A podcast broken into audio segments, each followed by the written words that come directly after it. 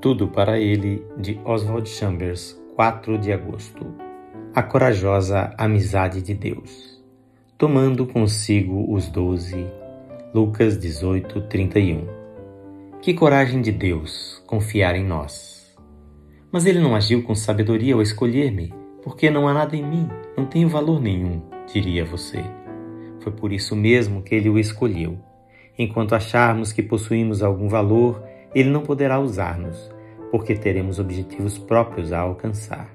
Mas se já permitimos que ele nos fizesse desistir de nossa autossuficiência, então ele poderá chamar-nos para acompanhá-lo a Jerusalém. E nisso está implícito o cumprimento de propósitos que ele não discute conosco. Tendemos a pensar que, pelo fato de alguém ter aptidões naturais, automaticamente será um bom cristão. Mas aqui o importante não é a nossa capacidade, e sim nossa pobreza. Não o que trazemos conosco, mas o que Deus coloca em nós. Não se trata aqui de virtudes naturais, de força, de caráter, sabedoria e experiência. Nessa questão, nada disso tem valor. O que pesa mesmo é sermos levados pelo grande impulso de Deus e nos tornarmos seus companheiros, conforme 1 Coríntios 1, 26 a 30. Os companheiros de Deus são pessoas que reconhecem a própria miséria. Deus não pode usar a pessoa que se julgue útil a Ele.